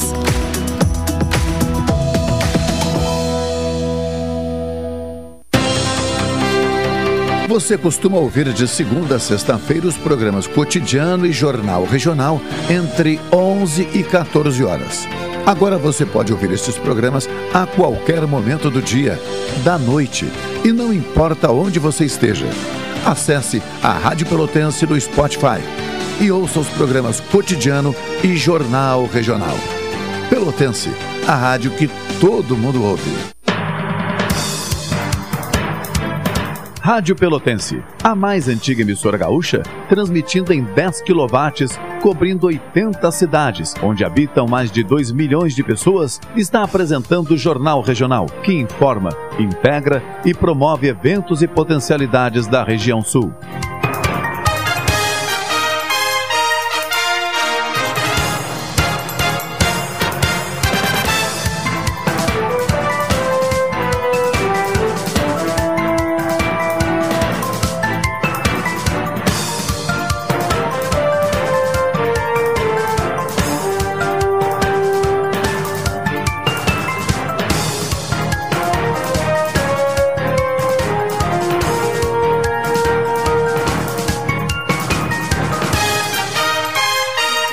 Treze horas 38 minutos, 13 e 38 em torno da mesa de jogo casa, na extrema direita. Não, tá no meio aqui hoje, né? Já deve ter encerrado. É, o, o jogo vai se, se resolver depois aí. Diogo na, na, na direita, está entre a extrema direita e a meia direita. Marcelo Está meio no vértice também, aí, tendendo, é, é, meia esquerda, não, centro-esquerda, né? Centro-esquerda e uma daí na extrema esquerda. É, avaliação, obviamente, breve, 30 segundos só para cada um, para a gente avaliar a participação do advogado Felipe Frank no sentido de informação trazida, corroborando ou não é, questões que mal ou bem já eram do domínio de vocês, Diogo. Eu acho que é, existe uma pequena mística aí em relação Uhum. a ah, tem uma empresa no exterior, ele tem uma conta no exterior, as pessoas já imaginam que esteja algo, de legal acontecer. A fala mostra que não, não necessariamente isso tá, isso ocorre, né? O Brasil permite que as pessoas invistam no exterior, tenham empresas, contas, façam o que bem entender, contando que Desde declarem, que a legislação declarem para a Receita. Então, Hum. acho que é bom a gente dar uma desmistificada nessa questão de achar que a pessoa que tem um dinheiro fora do Brasil, ela é ela tem algum esquema. A gente, ah, isso aí é algum esquema. Não, e na verdade não, não, não Exceto aqueles que ocupam funções de Estado que a lei aí sim veda. Não, aí sim, aí, mas aí é uma, nós estamos falando de Não, não, não. 0,001% da população, que acho que nem isso, muito menos que isso. Né? Mas é que o, o, de- o é. debate veio justamente por conta É, não, mas deste é- 0,01% Não, não, não, da população. Eu entendo que o debate emergiu dali, e aí, é claro, a legislação é clara nesse sentido, mas É. eu quero dizer que a gente, quando escuta Nós isso. separamos bem as coisas tem um, agora, né? É. Ah, o empresário tem investimento no exterior, Pode não sei ter. o quê. Pode Ele ter. pode ter e, e não e de maneira alguma significa que a pessoa está cometendo algum esquema ou está cometendo É. algum crime, está enganando ninguém. Pode estar liberado, a legislação permite. Pela fala do amigo aí, algo que todo mundo já sabe. Tem muito brasileiro que tem investimento no exterior. Tem quantas empresas Não, é nacionais fato. Agora, atuam no exterior? Por exemplo, vou usar um exemplo de uma empresa gigante aqui no Brasil. Vou citar o nome, senão. senão a Havaianas, por exemplo. tá? Uma empresa brasileira que, cara, vai em qualquer lugar do mundo. Tu consegue encontrar o chinelo da Havaianas. Tá, né? Significa não, não posso que- perder a piada. Ah, mas aí é chinelo. falando de chinelo. Mas aí, mas aí, mas é a mesma situação.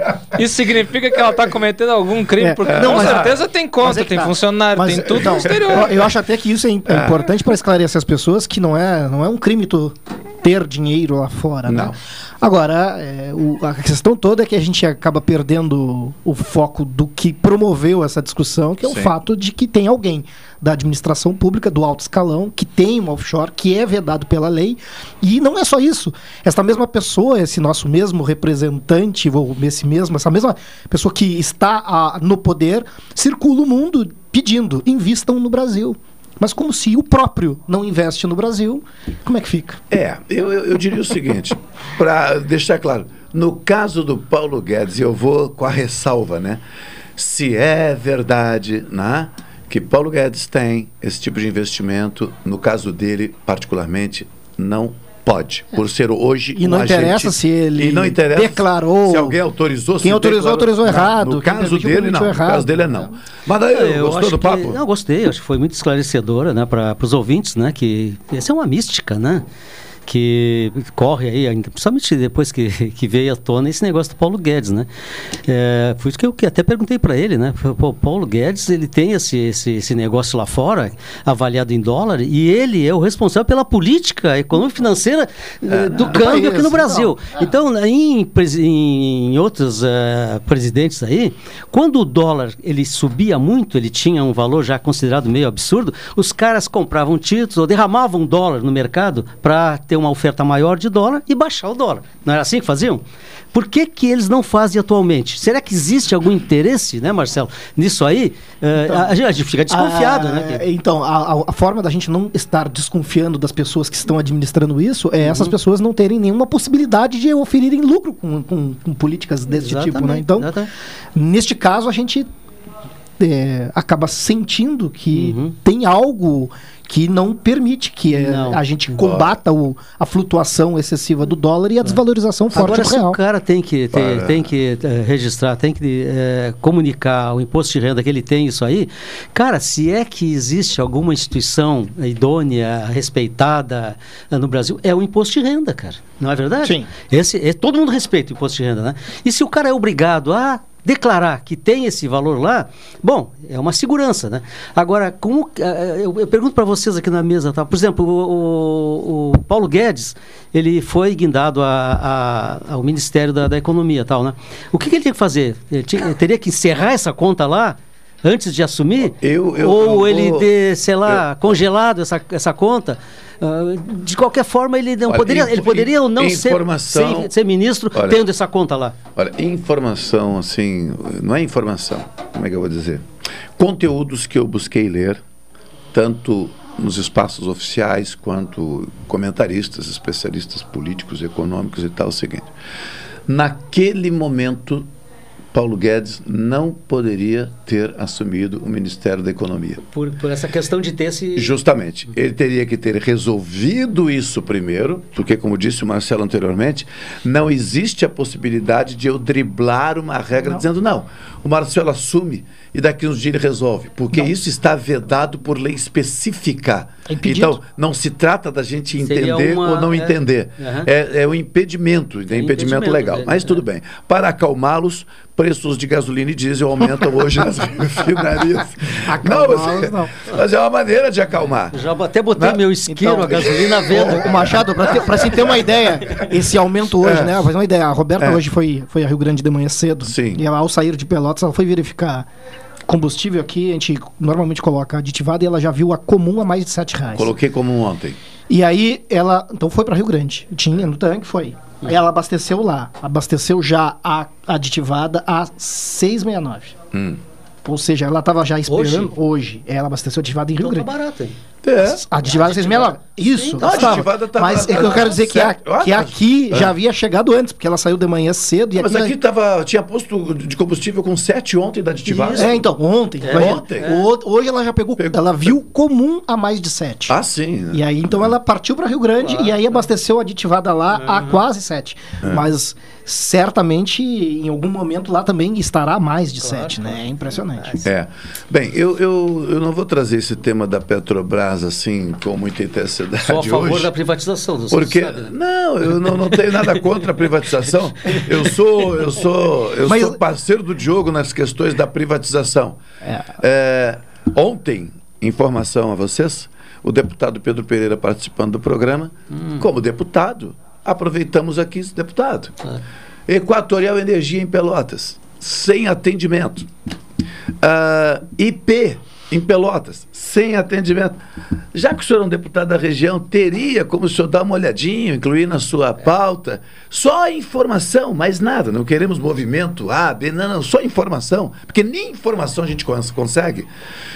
Final do programa, isso ele participou no início. Finalzinho, já o horário estourado, já o Cláudio Silva ali entendeu a importância. Ao vivo, o deputado Pedro Pereira retornou. O IP informa que não pretende, não tem ideia, não está nos seus planos reabrir o posto de atendimento do IP em Pelotas. Isso é saúde, né? Aí perguntamos, para aí, mas então as informações que circulam aqui de que o IP teria conversado com. Não, não, não. Uma comissão de vereadores de Pelotas foi ao Estado, à capital, conversou com o presidente do, do IP fazendo a reivindicação. A resposta foi não. E para não dizer não 100%, foi dito o seguinte: se a administração municipal aqui ou alguém for parceiro do IP, o IP disponibiliza o serviço. Agora tem que ser de pessoal, instalações, ou seja, e bota a placa do IP. A informação trazida pelo deputado ó, ontem, depois de uma conversa com o presidente do IP. E a Equatorial Energia, dois nomes estão sendo indicados para assumir a gestão aqui, mas isso pode levar 15, 20, 30 dias ou mais. E nós perguntamos, mas nós estamos recebendo ligação de pessoas que estão com dificuldades. Tchê, é o que tem. É isso. Então, essas privatizações a mim não agradam. Não, não, não. Tá? Peraí, só Quando se refere à saúde, Peraí, tudo peraí, bem. Peraí, peraí. Essas não privatizações. generalizar. Não, eu não estou generalizando. Eu disse essas. Essas privatizações a mim não agradam. Por quê? Nós defendíamos aqui, cada um sua posição, eu recordo aqui no. Embora é, tran- com a tranquilidade de sempre, mas o- muitas vezes o embate aqui entre as minhas posições do Diogo, eu sempre e acabei concordando com ele no seguinte sentido: monopólio? Não, perfeito, também concordo que não. Ah? Tá defendo as minhas posições de Petrobras, isso é outra questão. Mas monopólio não.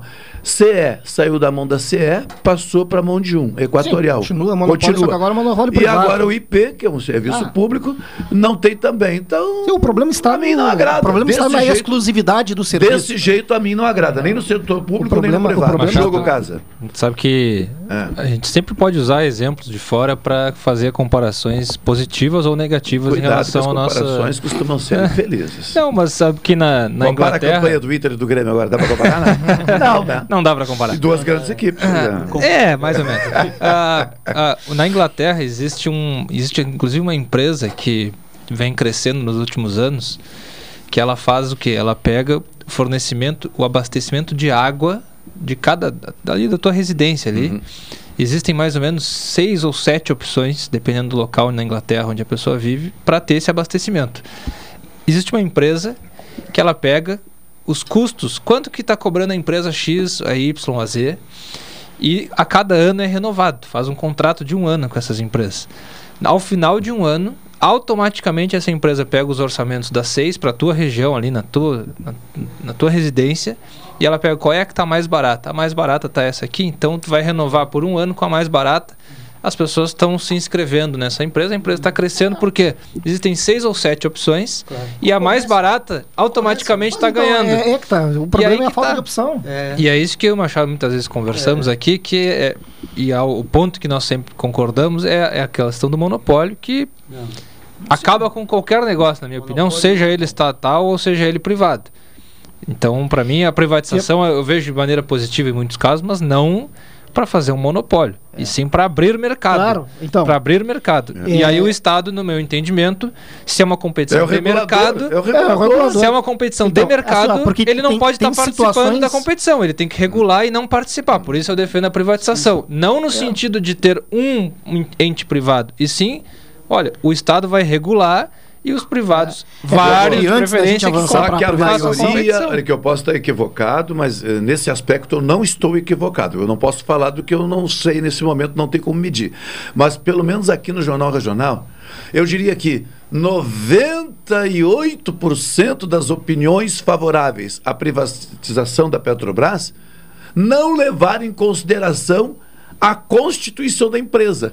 Falam da Petrobras como uma estatal que está na mão Não do é, né? governo e ele faz o que bem Não entende. é. Gente, isso é um equívoco. Não é. É, não é. De- É, ele é só um Mas acionista defender- majoritário. Quer defender a é privatização, majoritário. mas leve em consideração que é uma empresa de economia mista, o Estado, é verdade, é majoritário. Né? No entanto, o Estado não consegue mandar sozinho. Por quê? Porque existe um grupo É, de óbvio. investidores. É um monopólio, né? É Não, Mas então. Contra o Mas monopólio nós não vamos acabar mas- com o monopólio vendendo o resto das ações Sim, do Estado. mas não é só isso. Não vamos acabar. Continuará sendo agora o que monopólio privado. Na, assim minha, como na, a CE. mi- na minha opinião, no caso, vou usar o exemplo da Petrobras, então. Sim, que veja o a parte que o- Estado e que não o, que o Madail falou é que é um monopólio e é verdade, porque aqui no Brasil a Petrobras é quem fornece o, a matéria-prima para o combustível que a gente está aí conversando sobre quão caro está. E aí, é, vem do mesmo lugar, do mesmo preço, a Petrobras decidiu aumentar o preço, vai subir o preço e acabou. Exato. Então, quando, eu, Diogo, entendo- Diogo, eu Diogo, concordo. Diogo, mas quando a gente diz que a Petrobras vai Sim. aumentar o preço, É o- tem gente que entende que é o governo que está aumentando o preço. Não, Aí existe uma não, pressão não é. dos investidores para que Ah, equipare ao preço do dólar Sim. e aí o preço do dólar, os dólares Isso vai aí é. subindo. Então tem todas essas questões econômicas por trás. Não é o Bolsonaro que dec- acorda e decide quer saber, eu vou aumentar o combustível hoje. Não é assim. Assim como não era no caso do Lula, da Dilma, do Temer Exatamente. e, e assim por diante. Então nesse caso acho que eh, todo mundo concorda. A questão que eu defendo é abrir mercado, ter várias opções. O Estado, então, não deveria participar da competição, já que ele também é o regulador. Pode ser. Então, se eu imagina que eu, tô jogando o Campeonato Brasileiro e ao mesmo tempo eu sou o time que decide as regras do Campeonato Brasileiro. Então eu jogo e eu decido. Che- Tem uma discussão de arbitragem lá do. O STJD vai julgar Mas e sou é- eu que essa aqui julgo. é uma empresa, né? E sou eu que Flamengo julgo. tá fazendo isso, tio. Ah, mas eh, sou eu, eu sou o STJD Não, e eu não, sou mas o assim, time ó, do nós- campeonato. nós- Aí meu jogador é expulso, eu decido o quê? É, que não vai ser punido. Não, eu não- não vejo problema, assim, ó, suspensivo. vamos- Agora vamos- o meu adversário. Vamos colocar no é caso. Vamos, colo- vamos colocar no caso das autarquias públicas, universidades públicas. Né? É, o ente regulador é o Estado. Né? O Ministério da Educação regula tanto as instituições públicas quanto as privadas. Regula É, mas no não é uma, aspecto mas da não, educação. existe, não existe uma competição Né? de mercado entre as universidades no sentido que os alunos buscam as federais, obviamente, por uma questão de não ter que pagar. As privadas também ajudam a sustentar o sistema, porque a gente sabe que só as universidades públicas não iriam sustentar o ensino superior no Brasil, assim como é no caso do ensino fundamental e do ensino médio. Sim, tá bem, Só que mas não é é- uma competição como de mercado. Hum. No caso das universidades, elas são diferentes de empresas. É. São bem diferentes de empresas. Muito, As- inclusive. as- assim como as a saúde, particulares, as educação... particulares, muitas delas operam como verdadeiras empresas, onde tem ali um produto comercializado. Né? Não, que mas- deveria mas- ser mas visto não assim. tá desta competindo forma. com a Mas federal. As, não, mas as particulares tratam, é, é, e Mas não aí tá volto a competindo. dizer, não é que seja é, crime, né? Agora, nós temos que entender que muitos bens né, culturais, bens sociais, se transformaram em bens econômicos. Bom, eu posso não concordar, mas é a regra que eu digo assim: o respeito tem que existir sempre. Se eu não concordo, eu critico e tal. Então, o ensino numa instituição privada é produto. Mercado. Sim. É Então, mercado. é. Lá, agora, aí- ele é um mercado Exatamente. complementar. Pode É ser que uma universidade privada esteja competindo com a outra para buscar Bom, o melhor aluno. é, aí tudo bem, mas não está competindo com a universidade Não, pública. Assim como a saúde pública não compete com a privada no sentido de Sim, mas- buscar mais pacientes. Pelo contrário, a Mas, saúde mas, pública não mas, aguenta. mas onde, não mas onde estaria, mas onde gente. estaria a competição se nós tivéssemos a oferta de combustíveis pela empresa pública e a oferta de combustíveis pela empresa privada? Não, mas existe um número finito daí de postos para abastecer de Ah, carros. mas O preço, por Não, exemplo. mas- mas é- se eu regulo o preço do combustível, por exemplo, eu, eu posso, nesse caso, o Estado pode regular o imposto que a empresa de fora do Brasil tem que pagar para vender combustível aqui dentro. Eu posso simplesmente determinar que o imposto que essa empresa vai pagar vai garantir que o preço dela nunca fique abaixo do meu. Claro. Tá bom, e aí mas- o Estado está literalmente influenciando no mercado mas- que ele aí- está competindo. Mas, mas, mas, mas aí, eu- mas aí ele está fazendo isso a bem do público. Aí quem... Não. Não, Ou ele não? está fazendo isso ao bem dele, para ele Não, vender mas mais então- barato então, tá sempre. bem, então a nossa solução de ter um combustível barato seria estatizar a Petrobras 100%. Não, Ué, também não. ué, Tem que abrir porque mercado. aí- porque dessa forma ele Abrir pode... mercado e concorrência justa. Não, vou- vou- vou abrir tentar. mercado, olha só, abrir Ah. mercado com concorrência justa no sentido que uma um dos competidores não seja ao mesmo tempo quem regula, por quê? O Estado, como eu vou dar o exemplo de novo, o Estado poderia determinar que para tu conseguir vender combustível aqui dentro do Brasil tem uma taxa de imposto de X. Aonde a empresa que é aqui do Brasil, que é a única, que é a Petrobras, não iria pagar porque não está importando. Ele já está aqui. Então, vai garantir que o, o- o combustível vendido pela estatal vai ser mais barato. E uma maneira que não é justa, não é uma competição justa entre todos. O Estado está influenciando no preço do inimigo. Do inimigo no sentido do competidor. Do adversário. Do Concorrente, adversário. concorrente. Ele está influenciando diretamente no preço do, do competidor. Se fosse todo mundo em privado, nesse sentido, e o Estado é o regulador, a regulação que ele faz para ti é a mesma que vale para o Certo, Madail, a certo, mesma que vale para o Machado, e vocês se virem para ver como é que vocês vão competir Ah, eu- dentro dessa Pô, mas, mesma nessa regulação. lógica, mas aí nessa lógica, tudo tem que ser privado e o Estado só regula. Não, não, não é precisa ser tudo. tudo, não, não, não, Sim, não, não não. é porque nós estamos falando só, de bens de saúde, mercado. educação, talvez não. Não é tal, bens de- Eu eu acho que falando de mas- bens de mas- mercado, Não, não. no caso da. Petrobras, eu acho que o Diogo tá, eu concordo plenamente com o que ele está dizendo. Cara, quando tu vai eh, sair do monopólio e tal, tu tem que ter um Estado forte Hum. e regulador. Ah. E deixe muito claro quais são as regras do jogo para quem quiser entrar nisso aí. Não, é verdade? É a isso que eu sou favorável. Pois eu é. acabei de dizer agora. Exatamente. A, a- a saída, a saída do Estado da Petrobras não pode, no meu entendimento, representar a defesa do ingresso de alguém no lugar do Estado para manter o monopólio. Aí não, me serve. Não, não, não. Aí não o- me e o- serve. E o, e o Tem Estado, que abrir esse O mercado Estado tem sido um péssimo regulador. Machado. O, o o Estado tem sido um péssimo regulador. Tu vê pelo pedágio aqui. Por que, que nós estamos Mas pagando então- 10 ou 12 mas, ô, Machado- reais de Hein? pedágio aqui? Porque o Estado não soube regular isso aí. Mas, ô, Madail, É, mas é mas, o aí tá, Madail, é então olha só. caso aí não tem olha só, vamos, nós- é- é- Tem vamos regulação? para outro. Não. Tem um contrato, cara, que isso? Vamos para um outra instância, então. Mas é o contrato que é está permitindo que os caras Mas quem fez pratiquem o o praticam. Não foi o Estado com, a... Não, tudo bem. Desculpa, já, já, né, é já, é cruzou o é assunto o- é outra- É que, é que, é que pedágios. É. Tem um setor lá que cuida dos pedágios. Mas que setor é E esse? no- Que setor é esse? É público? Ah, é, não, é a Agência Nacional de. Mas é público, de, mas- A NTT. A NTT. não é público? Terrestres. Não é público? Não, não, é uma agência. é pública, não parei. Não, é. Só que o detalhe. Não, uma agência As- privada. Não, parei. A concessão das rodovias no Brasil, quando foi feita naquela gestão, acho que principalmente do ministro Eliseu Padilha, então, foram feitas. Foram feitas as concessões. feita. Tudo bem, Madail, mas tem que entender a coisa primeiro. Não é só tá bom, tá mal. Foram feitas por contratos. E os contratos não foi um modelo de contrato. Olha, no Brasil, a partir de agora, o modelo de contrato para concessões é tal. Não, tá. Não foi assim. Foi feito um contrato lá, o outro cá, o outro ali. depende Resumindo, criou distorções. Que é exatamente o que a gente está falando. Que é o que tá falando, É criou outra, outra distorções. coisa. É, pedágios. Vamos transferir para a iniciativa privada porque o público não tem condições de sustentar a- Sim. as reformas necessárias Sim, sim, para a segurança na estrada, na via. É Legal. aí tu verdade, é. entrega, é, aí tu entrega para o privado e, por exemplo, vou desloco para Rio Grande. Qual é a opção que eu tenho? Se eu quiser por uma outra via, não tenho. Eu tenho que cair necessariamente na mão do privado. Garantido ali um monopólio para o privado. Sim. Porque a outra forma é pegar um barco para Rio É, mas tem um contrato que tem uma validade também, né? Tá, mas não importa. Né? O fato é que deveria ter a abertura. Tu quer, quer ser privado, quer explorar esse serviço? Quem vai Abre na ali- lateral lá a tua via tem- privada. Tem, opção. É, é que não, nós mas temos que aqui- dar não, não, não, não pode ser opção de desviar da praça de pedágio, né? Não, isso não é opção. né? Não, não, não, não, isso não é opção. Isso é não é opção. jeitinho. Não, isso não é opção. Aí, aí, aí tu tá furando a. Mas a- aí tu não. vai usar o, o que o cara, o que a empresa investiu e não quer pagar. Não, mas eu- eu- o que eu tô querendo dizer. Olha, eu diria a o que eu tô vocês querendo dizer que a empresa, a soluções- empresa investiu? É. A Não. duplicação foi, a duplicação foi investimento Não, do não, privado? Não foi, tá errado. Mas não a foi. manutenção tem. A manutenção. Bu- Ótimo. Mas cadê a estrada que eu quero usar sem precisar pagar? É, é isso. É, pra- pra- Entendeu? na e aí, tem, e aí na também, tem. Aí, beleza. Aí, mas aqui para Rio Grande não tem. É, não tem. Entendeu? E aí, assim, eu queria poder É. pegar essa via e, e assim, ó, e o público, o público talvez tivesse mais poder de fazer do que o privado. De fazer uma estrada para Rio Grande de livre acesso. E aí, certamente, todo mundo iria Eu- para. eu Aí quero- o privado ia dizer: ah, mas aí, olha só, o público tá fazendo, Tá agora bem. nós não vamos ganhar dinheiro. Tá bem, eu só quero lembrar que muitas das colocações feitas por nós aqui são de situações que nós consideramos ou até que sejam as ideais.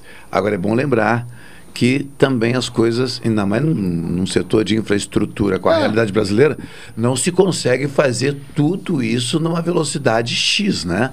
A gente tem que construir essas coisas E olha, com Machado, calma. e olha, e olha, Machado e Diogo. Senão o cara eu quero ir pra não sei Madail- onde. Cadê a minha Não, e olha que eu não sou, eu não sou contrário É. às privatizações, não sou. O que eu sou, e- mas assim, terminantemente contrário é o fato de que a gente não, Não discute. ter a contrapartida Aí- social. não, não, não. é, Antes também. disso, a gente não discute, a Não gente joga, joga, joga pra É. torcida. Vamos privatizar. Não se discute, não se, não se, não, se- não se coloca na mesa a- as, as, as demandas. Né? Ou a importância social, a, a justiça social a ser feita com aquele recurso oferido em função da privatização, nada disso entra nos planos. A ideia é vamos entregar, vamos entregar. Muitos É, esse é o primeiro isso, é discurso. verdade. Não, tá bem. é. Ah, mas aí tem. Casa, pra encerrar, o senhor tem- encerrar o programa hoje. Não, mas é Ah, vai o ter que. que encerrar cantando a música que o Madail. repete aí, ô, repete pro ouvinte, o ouvinte não, Não, não, mas acompanhou. aí os nossos ouvintes que é gremistas não vão gostar muito bem, não. Ah, mas não, mas é uma música que já existe. Foi- é, eu Então sei- conta aí. Não, eu só sei o refrão, pode ser? Pode. Série B, Série B, Série Machado. eu- Encerra, Diogo. Não, acho que a, a, a questão que, que foi falada aqui é que eu acredito que o Madail também comentou sobre isso, é que o Estado tem que ser um regulador, e aí nesse caso, por exemplo, do pedágio, por exemplo, no momento de formalizar o contrato, na regulação ele tem que estar de uma maneira que, olha, não pode passar de um preço X, Sim. porque aí já é um abuso do... De, É. e, só que se isso sempre foi feito no Brasil da maneira correta, a resposta é não. Não. Seja na questão de infraestrutura ou seja qualquer outra. Por isso que eu lembrei a questão Mas dos contratos que existem- tem uma, uma, uma existem possibilidade setores- de, eh, em algumas situações, dos tais aditamentos e outras, indicadores, por exemplo, no contrato, que são levados em consideração para reajuste de preço. Mas foi existem- bem feito? Não, não foi. Mas mais importante que isso, Machado. Lamentavelmente Existem setores que, eu, na minha modesta opinião aqui, eu considero setores de mercado, que é, por exemplo, o caso da Petrobras, bens de consumo e tudo mais, existem setores onde o público tem que sim atuar, que são os setores fundamentais, que a gente falou, da saúde, da educação, da segurança, da infraestrutura também tem que atuar. Sim. E aí, porque aí o Estado existe para isso, né? Para garantir o, o mínimo Senão- necessário ali para a gente conseguir ah, ter uma, uma educação de qualidade ou uma, uma saúde no momento que precisar. Então, nesses setores, o Estado sim tem que atuar. E nesses setores não existe uma competição entre o privado e o público, como a saúde, como a educação, por exemplo, da segurança. Isso não é uma competição. Saúde mesmo, tudo é complementar, porque Não, o- a saúde é com- serviço Se não é- existisse a saúde privada no Brasil, o caos que teria sido sim, nesse sim. último ano agora. SUS, né? Não Então, SUS, a educação é a mesma coisa. Sim, é E tudo complementar, mais. É mas- mas... não são setores que competem entre si. Agora, num setor de mercado, por exemplo, onde o, o- é um bem de consumo, tu vai comprar de algum lugar. Vai comprar o arroz, por exemplo. Imagina se tivesse arroz estatal, tu vai comprar o arroz. Aí o, o o cidadão influencia diretamente no preço do competidor. Porque ele regula e ele também vende o dele. Aí já está injusto. É isso que eu não concordo. Então são setores e setores, a gente não pode confundir uma coisa com a outra. 14 horas, 4 minutos. Cláudio Silva assume o comando da Super Tarde.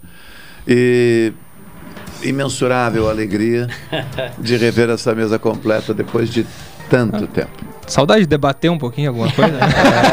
É, Foi muito legal hoje, porque nós tivemos de tudo um pouco, né? A participação externa colocando um tema para que a gente pudesse acompanhar. Pô, eu nem consegui colocar pro Madaion um aspecto aí. Nós estamos chegando na. Deixa pra em terça. clima, em clima de COP, né? Agora vai começar mais uma lá, né? Então- Não, mas semana que vem estamos Ah, aí. então- Estaremos aí. Forte abraço a todos, obrigado a Carol na produção, Elivelton Santos na operação técnica. Fiquem com o Cláudio Silva na Super Tarde até às 16 horas. Tchau, até amanhã. Bye.